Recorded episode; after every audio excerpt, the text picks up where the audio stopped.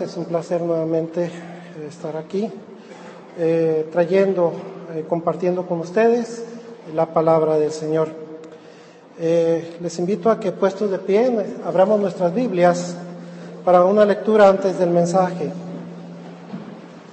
En el libro de Efesios, capítulo 4.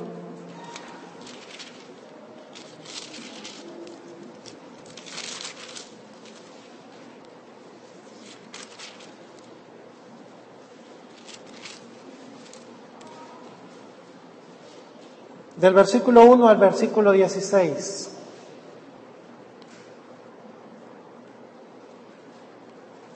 Dice la escritura así.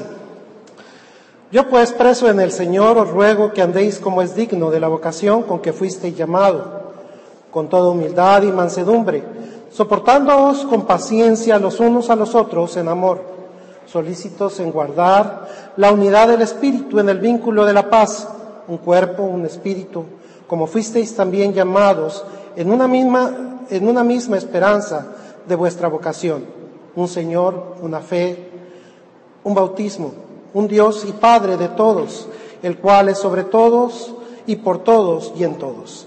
Pero a cada uno de nosotros fue dada la gracia conforme a la medida del don de Cristo, por lo cual dice, subiendo a lo alto, llevó cautiva la cautividad y dio dones a los hombres.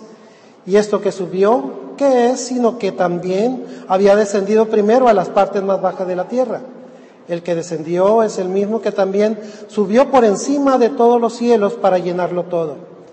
Él mismo constituyó a unos apóstoles, a otros profetas, a otros evangelistas, a otros pastores y maestros, a fin de perfeccionar a los santos para la obra del ministerio para la edificación del cuerpo de Cristo, hasta que todos lleguemos a la unidad de la fe y del conocimiento del Hijo de Dios, a un varón perfecto, a la medida de la estatura de la plenitud de Cristo, para que ya no seamos niños fluctuantes, llevados por doquiera de todo viento de doctrina, por estratagemas de hombres que para engañar emplean con astucia las artimañas del error sino que siguiendo la verdad en amor, crezcamos en todo en aquel que es la cabeza, esto es Cristo, y de quien todo el cuerpo, bien concertado y unido entre sí por todas las coyunturas, que se ayudan mutuamente según la actividad propia de cada miembro,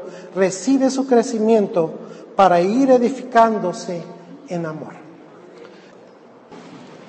La lección de hoy, hermanos, la lección la predicación de hoy, hermanos, quiero llevarla como una lección. Hemos estado estudiando eh, en la clase de fundamentos de la fe algunos elementos o algunos aspectos fundamentales acerca de la doctrina cristiana. Eh, y el día de hoy estuvimos estudiando acerca de la iglesia y me pareció correcto, me pareció propio que hiciéramos como iglesia un pequeño repaso de la doctrina de la, de la iglesia. ¿Qué es lo que dice la escritura acerca de la iglesia? Hoy en la mañana, considerando el mensaje que predicó nuestro hermano, lo consideré también muy apropiado eh, para esto, considerar todas las grandezas que nuestro Señor Jesucristo ha dejado para nosotros. Primeramente, hermanos, algunas consideraciones sobre la iglesia. La iglesia, según la Biblia, no se considera eh, al edificio, no es en sí eh, el templo, no son las oficinas, no son los lugares eh, propiamente donde se reúnen un grupo de, de personas. No son tampoco las actividades que se llevan a cabo. Tampoco, hermanos, la iglesia no son líderes que están al frente de líderes religiosos que están al frente de, la iglesia. No son los programas que se llevan dentro de algunas congregaciones.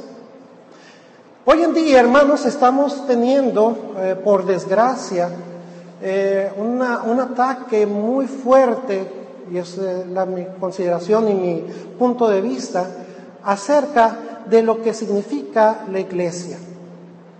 De tal forma de que tenemos congregaciones que ya no quieren llevar el nombre de iglesia, prefieren llevar grupo de amistad, grupo de compañerismo, asociación de tal o cual cosa, pero no quieren tener el nombre o la etiqueta de la iglesia, aunque muchas veces llevan actividades propias de la iglesia. Hermanos, la iglesia no es, eh, según la Biblia, no es así.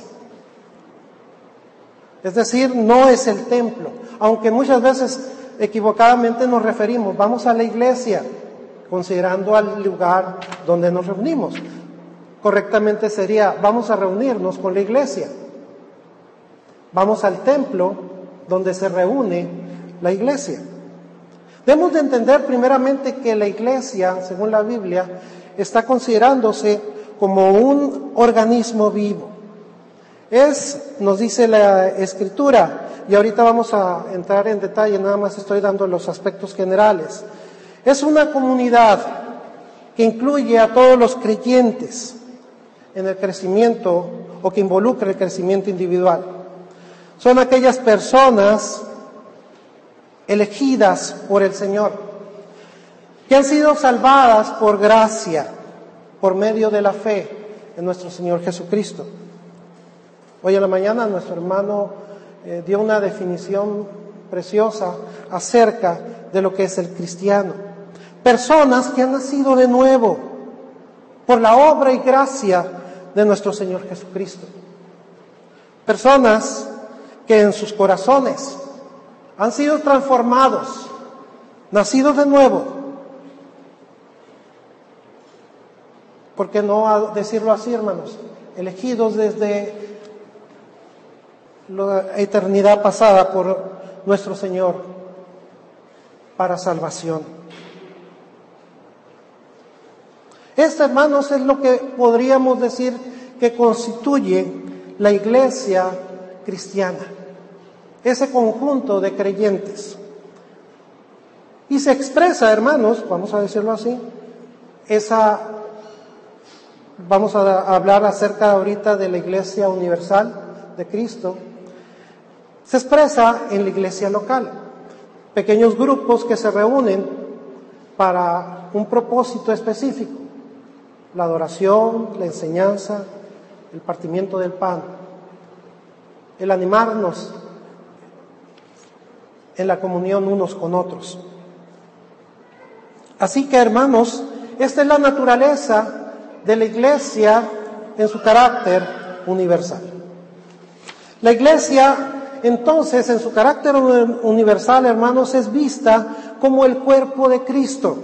Esta es una verdad innegable. Vamos a ver algunos pasajes. Eh, y empezamos, hermanos, con Efesios 5.30. Vayan, por favor, a Efesios 5.30.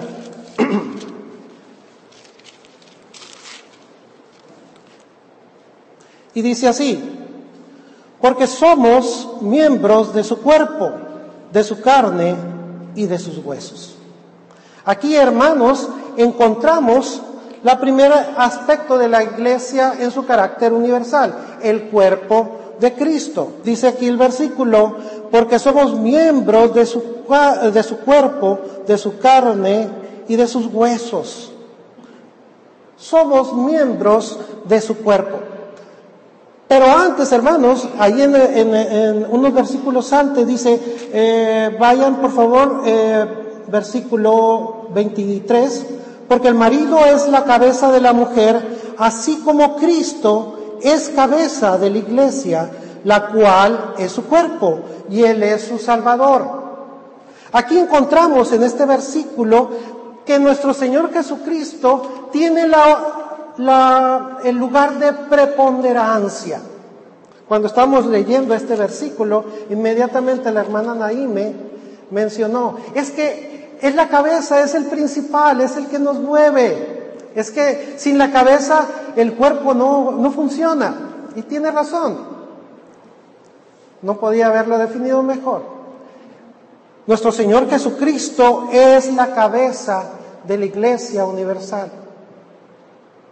El conjunto de todos estos creyentes formamos nosotros el cuerpo, la cual es su cuerpo y Él es su Salvador. Voy a tomar más a ratito ese aspecto que dice el versículo y Él es su Salvador. Pero continuamos, hermanos. El cuerpo está hecho de aquellos que son llamados por Dios. Nosotros somos miembros de su cuerpo, es decir, los creyentes, los cristianos. En 1 Corintios 12:12 12 dice así, vayan por favor, 1 Corintios, les dije que lo iba a hacer a manera de elección, entonces hermanos, vamos a estar yéndonos de un lado a otro para, eh, para escudriñar la escritura. Porque así como el cuerpo es uno y tiene muchos miembros, pero todos los miembros del cuerpo, siendo muchos, son un solo cuerpo, así también Cristo. Así se menciona que los creyentes son. Así como el cuerpo es uno y tiene muchos miembros, pero todos los miembros del cuerpo, siendo muchos, son un solo cuerpo. Así también es Cristo. Es decir, hermanos, fíjense bien, si usted es cristiano, forma parte del cuerpo que es la iglesia, cuya cabeza es nuestro Señor Jesucristo. En el versículo, ahí mismo en, en 1 Corintios 12, 27, dice lo siguiente. Y vosotros, pues, sois el cuerpo de Cristo y miembros cada uno en particular. Vosotros, pues, sois el cuerpo de Cristo. Está hablando así de cada uno de nosotros, hermanos. Somos miembros del cuerpo de Cristo. Eso significa que cada creyente entonces como miembro debe desempeñar una función dentro de ese cuerpo. ¿Somos miembros? Entonces tú debes de efectuar una función. No se vale decir, yo soy el apéndice, porque no, no, hago nada. Bueno, quizás no sepamos aún que haga eh, el apéndice, pero tiene una función si el Señor lo puso ahí no nada más es para que nos dé apendicitis. Entonces, hermanos, consideremos esto. Todos somos parte del cuerpo que es eh, el cuerpo de Cristo, que es la iglesia. Ahora bien, ¿qué es lo que nos brinda a nosotros la capacidad, la garantía de pertenecer a este cuerpo que es la iglesia? ¿Qué es lo que nos da a nosotros entonces la posibilidad de pertenecer al cuerpo de Cristo? Vayan primera, a Primera de Corintios 12, 13, por favor, ahí mismo unos versículos antes. Dice así, bueno, empezando el versículo 12 dice, porque así como el cuerpo es uno y tiene muchos miembros, pero todos los miembros del cuerpo, siendo muchos, son un solo cuerpo, así también Cristo. Porque por un solo espíritu fuimos, porque por un solo espíritu fuimos todos bautizados en un cuerpo, sean judíos o griegos, sean esclavos o libres, y todos se nos dio a beber de un mismo espíritu. Aquí claramente, hermanos, podemos ver qué es lo que nos da la garantía de pertenecer al cuerpo que es la iglesia y es el Espíritu Santo. El Espíritu Santo, las arras del Espíritu, según Efesios nos menciona, ha sido puesto en nosotros, en nuestros corazones. Hemos sido sellados con Él. Somos ahora propiedad suya. Y eso nos hace que pertenezcamos al cuerpo de Cristo. La pregunta es, ¿cómo puedo obtener el Espíritu.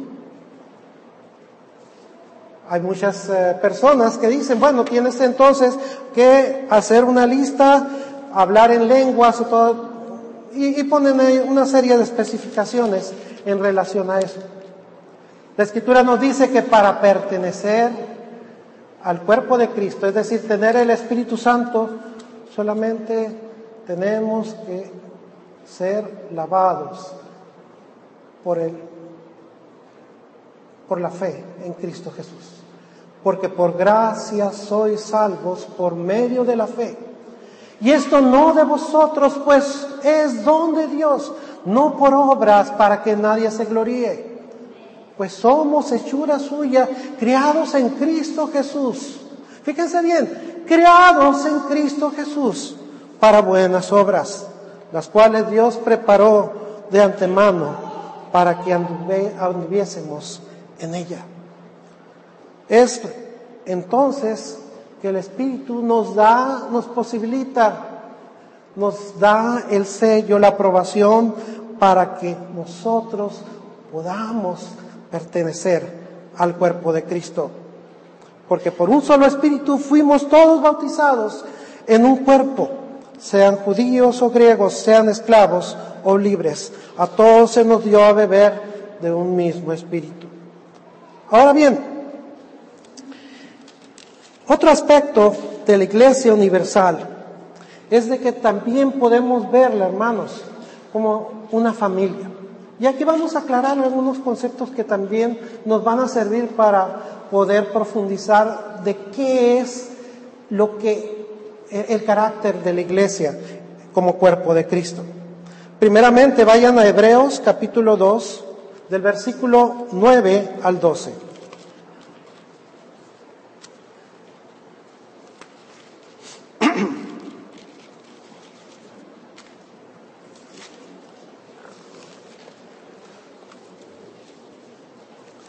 Nos dice Hebreos lo siguiente. Pero vemos a aquel que fue hecho un poco menor que los ángeles, a Jesús coronado de gloria y de honra, a causa del padecimiento de la muerte, para que por la gracia de Dios gustase la muerte por todos, porque convenía a aquel por cuya causa son todas las cosas y por quien todos, eh, por quien, perdón, por quien todas las cosas subsisten, que habiendo de llevar muchos hijos a la gloria, perfeccionase por aflicciones al autor de la salvación de ellos. Porque el que santifica y los que son santificados, de uno son todos, por lo cual no se avergüenza de llamarnos, de llamarlos hermanos, diciendo, anunciaré a mis hermanos tu nombre en medio de la congregación, te alabaré. Fíjense bien, ¿cómo nos llama nuestro Señor Jesucristo, el autor y consumador de nuestra redención? Dice, no se avergüenza de llamarlos hermanos. Es decir, que ahora, hermanos, pertenecemos, en cierta manera, a una familia. Y este es el otro aspecto del carácter de la Iglesia Universal. Es una familia en Cristo. Tenemos nosotros en Cristo una nueva familia. Tenemos a Dios Padre. Vayan por favor a Juan capítulo 1, versículo 12.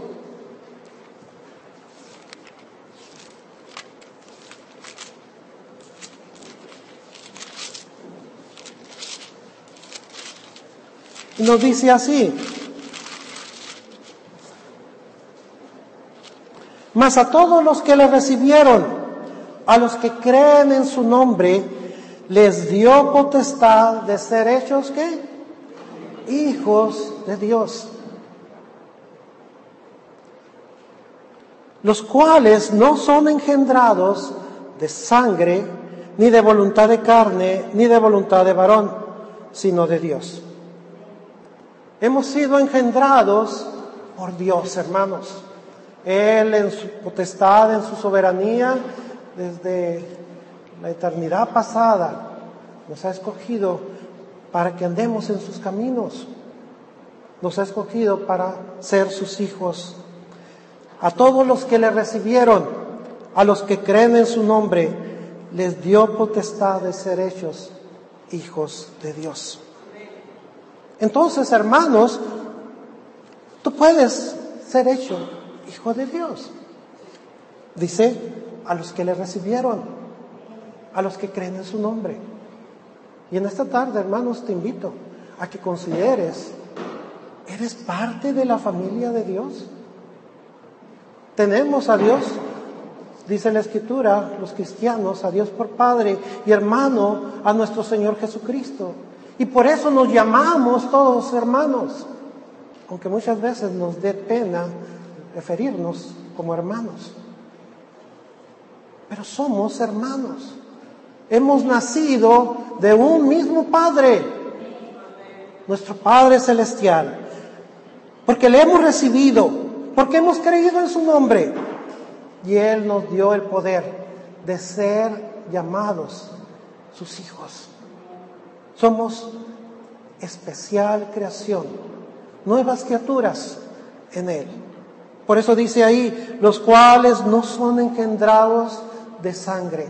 Es decir, no es una cuestión física, no es por una herencia, ni de, de voluntad de carne. No es porque alguien dijo, ah, mira, yo te voy a, y voy a, vas a ser hijo de Dios. Ni de voluntad de varón que alguien haya actuado a través de alguna, eh, eh, de este, eh, algún sacramento o alguna ordenanza, como el bautismo. No, hemos sido cristianos, hechos hijos de Dios, porque hemos creído en Él, porque le recibimos como nuestro Salvador. Hemos confiado en Él como nuestro Salvador.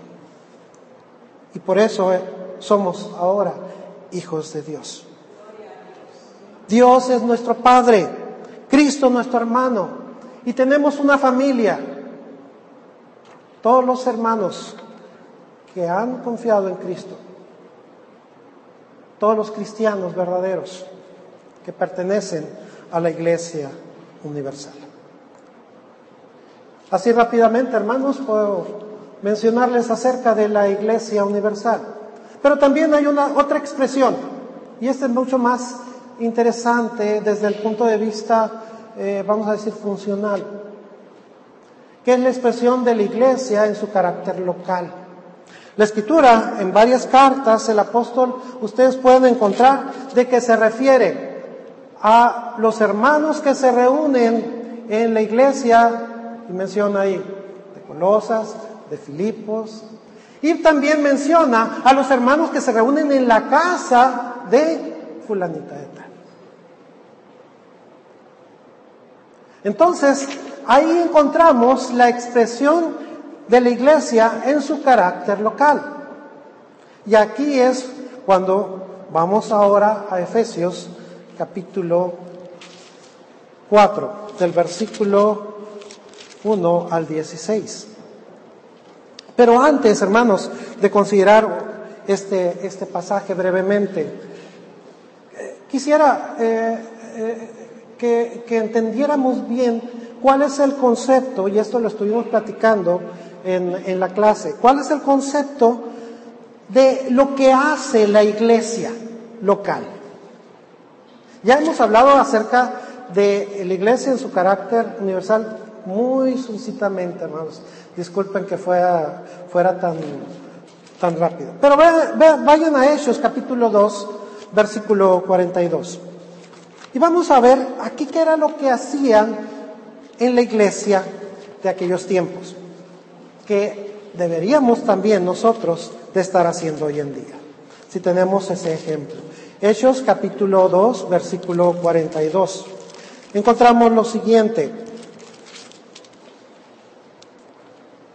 Fíjense bien, desde el versículo 40, eh, y con, y con muchas otras palabras testificaban y les exhortaba diciendo, sed salvos de esta perversa generación. Así que los que recibieron su palabra fueron bautizados y se añadieron aquel día como tres mil personas.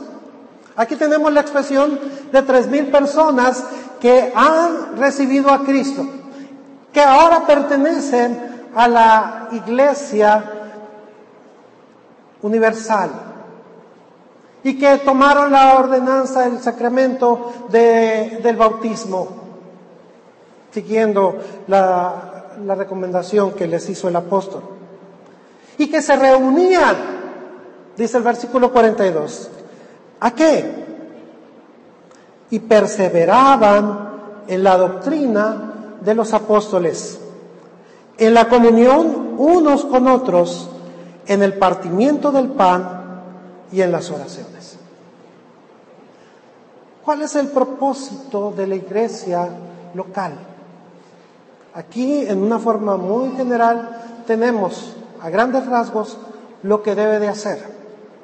Perseverar en la doctrina de los apóstoles, es decir, en la enseñanza, en la predicación de la palabra, en la exhortación. Luego dice, en la comunión unos con otros. Coinonía, en la común unión entre los hermanos, apoyándose, ministrándose, sosteniéndose, buscando apoyarse o dirigirse unos a otros, animándose, amándose. Y dice, en el partimiento del pan, el partimiento de pan, hermanos, participar en la mesa del Señor. Hermanos, a veces nos da tristeza a los que estamos eh, dirigiendo de que el día del Señor es cuando menos, eh, me refiero al día en que tomamos la Santa Cena, es cuando muchos cristianos no faltan, más faltan, perdón cuando debe de ser el momento tan especial de recordar la muerte de nuestro Señor Jesucristo, su sacrificio en la cruz, todo lo que hizo en favor nuestro. Es el tiempo de comunión unos con otros. Y dice que también en las oraciones.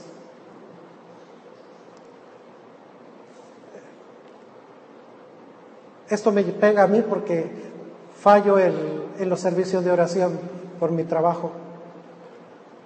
Pero es el tiempo en el que debemos de reunirnos en oración. Ese es el propósito fundamental así de la iglesia, hermanos. Reunirse para perseverar en la doctrina, en la enseñanza, en la comunión, en el partimiento del pan, en la ordenanza y en las oraciones.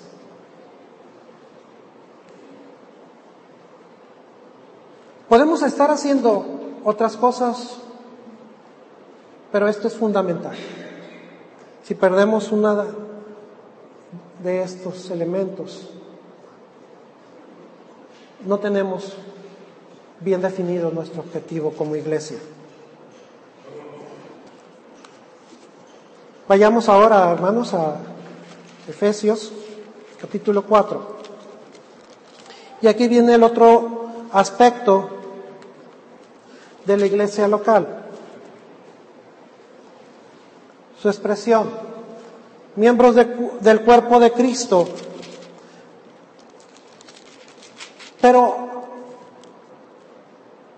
dice el capítulo, para no desviarme, hermanos, yo pues, preso en el Señor, os ruego, versículo 1, que andéis como es digno de la vocación con que fuiste llamado, con toda humildad y mansedumbre, soportándoos con paciencia los unos a los otros en amor, solícitos en guardar la unidad del Espíritu, en el vínculo de la paz, un cuerpo, un espíritu, como también fuisteis llamados en una, una misma esperanza de vuestra vocación, un Señor, una fe, un bautismo, un Dios y Padre de todos, el cual es sobre todos y por todos y en todos. Pero a cada uno de vosotros fue dada la gracia conforme a la medida del don de Cristo. Por lo cual, dice, subiendo de lo alto, llevó cautiva la cautividad y dio dones a los hombres. Y luego más adelante, me salto hermanos, eh, dice eh, el eh, versículo 11, y él mismo constituyó Aquí, hermanos, lo subrayo. Él constituyó. No, no tenemos, voy a mencionar a qué personas tenemos eh, de este, pero no las tenemos como una opción o algo que tradicional. Él mismo constituyó. ¿Y, ¿Y a quiénes constituyó? Apóstoles, profetas, evangelistas, pastores y maestros. Son cuatro oficios en la iglesia primitiva. Solamente quedamos dos, o quedan dos, perdón, quedan dos. Pastores y maestros y evangelistas. Los apóstoles eran aquellas personas que a las que se les fue encomendada una misión especial que tenían que llevar. Ya no hay apóstoles, porque una de las condiciones que tenía o que se tenían para ser apóstoles era haber estado con nuestro Señor Jesucristo, haber participado con Él, haber sido escogidos por Él, llamados por Él. Había doce apóstoles, les mencionaba en la clase, y Pablo fue un apóstol especial, porque si bien no conoció a nuestro Señor Jesucristo en carne, Él se le apareció y lo llamó a un ministerio especial, predicar a, todos los gentiles. Hoy día entonces ya no tenemos apóstoles en el sentido original. Pudiéramos decir que hay apóstoles que fueron o que eh, son llamados a algún aspecto especial, pero ya no en el sentido que menciona este pasaje. Los profetas ya no necesitamos, son las personas que anuncian la palabra del Señor, es decir, que decían lo que el Señor iba a hacer no tenían la connotación de ser de este adivinos, ni mucho menos. Sencillamente eran predicadores de la palabra, que anunciaban lo que Dios quería que el pueblo supiera. Tampoco tenemos, porque ya tenemos una revelación completa, que es la palabra del Señor, la Biblia. Aquí está todo el consejo de Dios. No necesitamos profetas. Aquí necesitamos los dos últimos, evangelistas, pastores y maestros. Eh, ¿Por qué menciono dos? Porque pastores y maestros es la misma palabra en el sentido eh, en que está escrito. Es decir, pastor, maestro. Entonces necesitamos evangelista. ¿Qué es un evangelista? Una persona que tiene un don especial, un llamado especial para llevar el mensaje del Evangelio a, a otras regiones, a otros lugares. Y nos queda pastores y maestros, que es los que están a cargo de la iglesia, guiando, dirigiendo y enseñando. Entonces, hermanos, considerando todo esto, ¿cuál es la labor de estas personas? Dice el versículo 12, a fin de perfeccionar a los santos para la obra del ministerio, para la edificación del cuerpo de Cristo. ¿Por qué está un pastor? ¿Por qué está un maestro? ¿Por qué están predicando y enseñando la palabra? A fin de que los hermanos, los creyentes, sean perfeccionados, perfeccionar a los santos para la obra del ministerio. Les subrayaba a los hermanos en la clase este aspecto fundamental. ¿Para qué están los pastores, maestros y evangelistas? Para enseñar a los hermanos, a los creyentes, a los santos, a hacer el ministerio. Y les, subrayaba ese hecho. El ministerio lo hacemos todos. Todos debemos de prepararnos para la obra. ¿Por qué? ¿Cuál es nuestro carácter como iglesia de Cristo? Somos el cuerpo. Por lo tanto, somos miembros de ese cuerpo y cada uno de nosotros tiene una función que cumplir. ¿No es acaso, hermana, que si alguno de los miembros se enferma, ahí todo el cuerpo se duele? La hermana es eh, doctora. Claro. Pero muchas veces, hermanos, tenemos el concepto equivocado de que el pastor, los ancianos, los maestros, están para hacer el ministerio. No es lo correcto.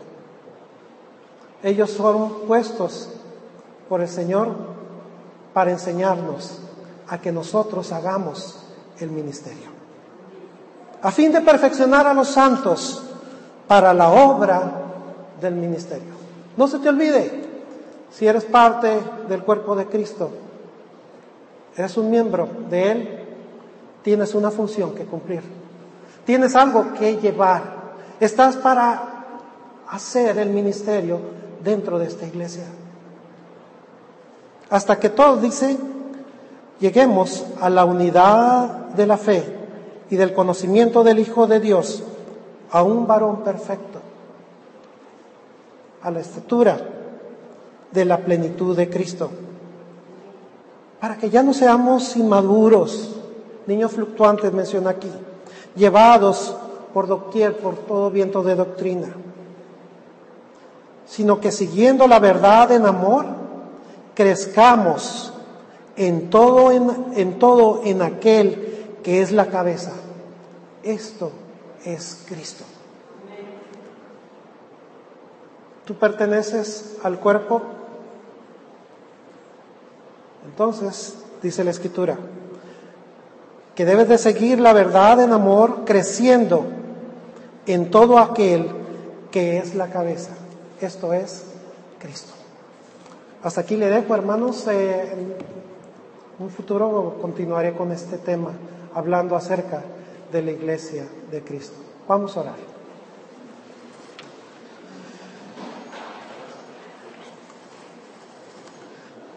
Te damos gracias, Señor, en esta tarde por permitirnos escudriñar brevemente, muy brevemente fue realmente, lo siento así, Señor, eh, y espero que tu Espíritu, Señor, complete la obra en mis hermanos. Pero primeramente, Señor, pongo delante de ti el hecho de que cada uno de nosotros han sido llamados a, participar en, en la obra del ministerio. Que podamos hacerlo, Señor. Que podamos ministrar aquellos dones que tú nos has dado en tu soberanía en tu voluntad bendita, perfecta, para que podamos desempeñarlos dentro de nuestra iglesia. Que podamos crecer en amor, fortaleciéndonos unos a otros, teniendo comunión, Señor, ministrándonos, no dejando de reunirnos como algunos tienen por costumbre, dice tu palabra y considerar, Señor, que aquel día se acerca. Gracias, Señor, por tu palabra.